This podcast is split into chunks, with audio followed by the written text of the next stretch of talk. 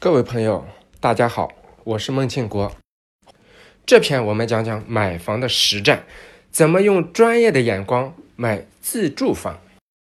我本人从第二套房开始，就是用投资的手法在买房，买房就纯粹变成了我资产配置的一种手段。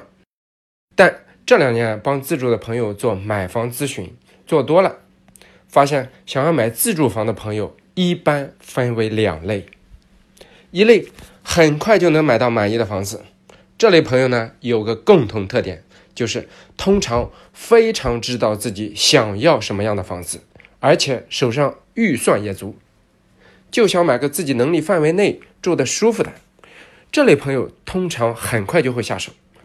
还有一类朋友呢，通常从咨询到选房需要经过漫长的周期，这个周期用来干嘛呢？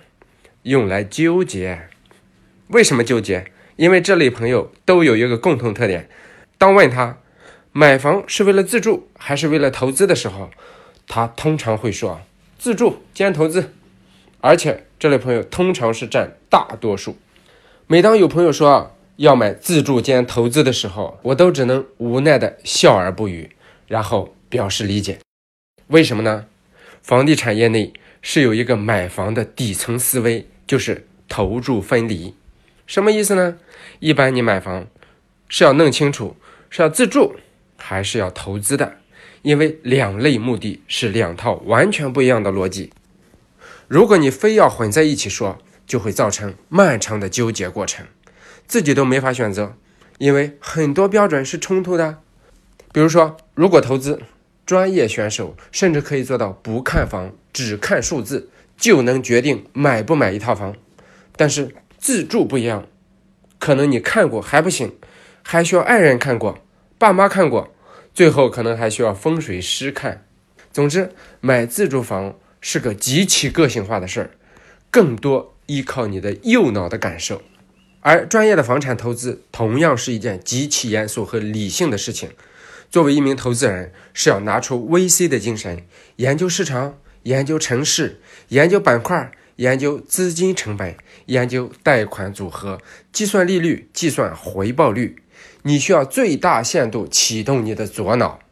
讲两个真实的买房故事，区分一下自住型买房和投资型买房。先说自住型买房，有位粉丝，我们叫他小王。小王和爱人结婚不久，找到我说：“孟老师，我想买一套婚房，能不能教教我怎么买？”我说买婚房是好事啊，你说说你想买什么样的婚房？不说不知道，一说吓一跳。小王掏出了一张 A4 纸，洋洋洒洒列了几十条他梦想中的婚房，写满了他对这套房子的美好憧憬。我罗列几条：房子离小王和他爱人上班路程地铁要半小时内，小区最好步行十分钟到地铁站，南北通朝向。楼层十五层以上，不能靠高架，不能靠马路，不要对着马路口有路冲。附近要有好的幼儿园、小学。六公里内不能有医院、寺庙、警察局。爱人有一百多双鞋子：休闲鞋、高跟鞋、运动鞋。进门的地方要有地方放一个大鞋柜。主卧要有转角飘窗，爱人可以抱着小猫咪晒太阳。之前看到过一套，略满意。虽然楼层低，但前面有棵树，树叶挡了点光。还有一套带风水师看了下，风水分数才七十。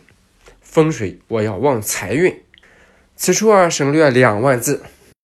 听到这里，你是不是已经听晕了？怎么要求这么多？你别急，大多数要买自己住的房子，都是一样多的要求。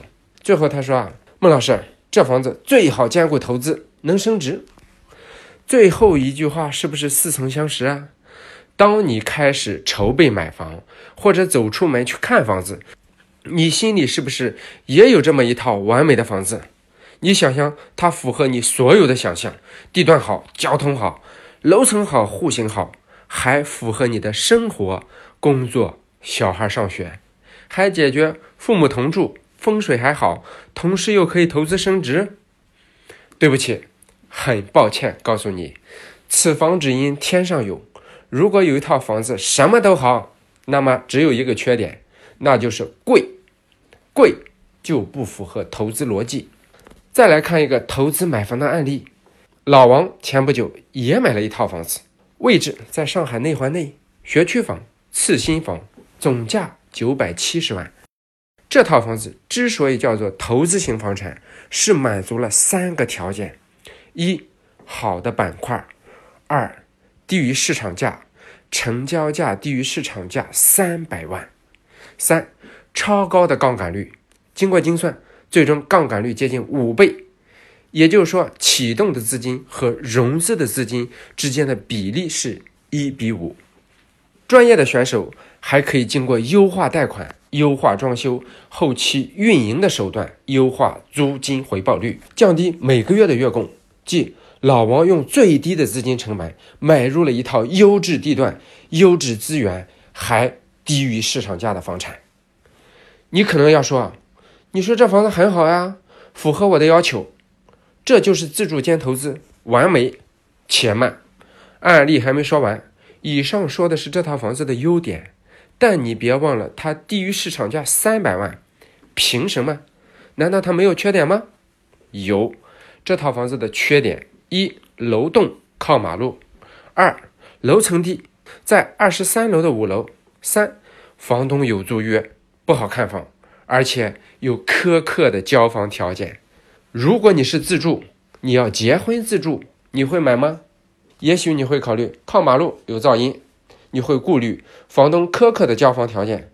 总之，这不是一套完美的自住房，因为你总能挑出毛病。但专业选手，这是一件绝佳的投资品。为什么是一件绝佳的投资品呢？这是经过理性的考量和资金精算的。具体考量和精算过程就不展开了。以上两个案例的需求可以重叠吗？很难。所以，买房最好的策略就是投注分离。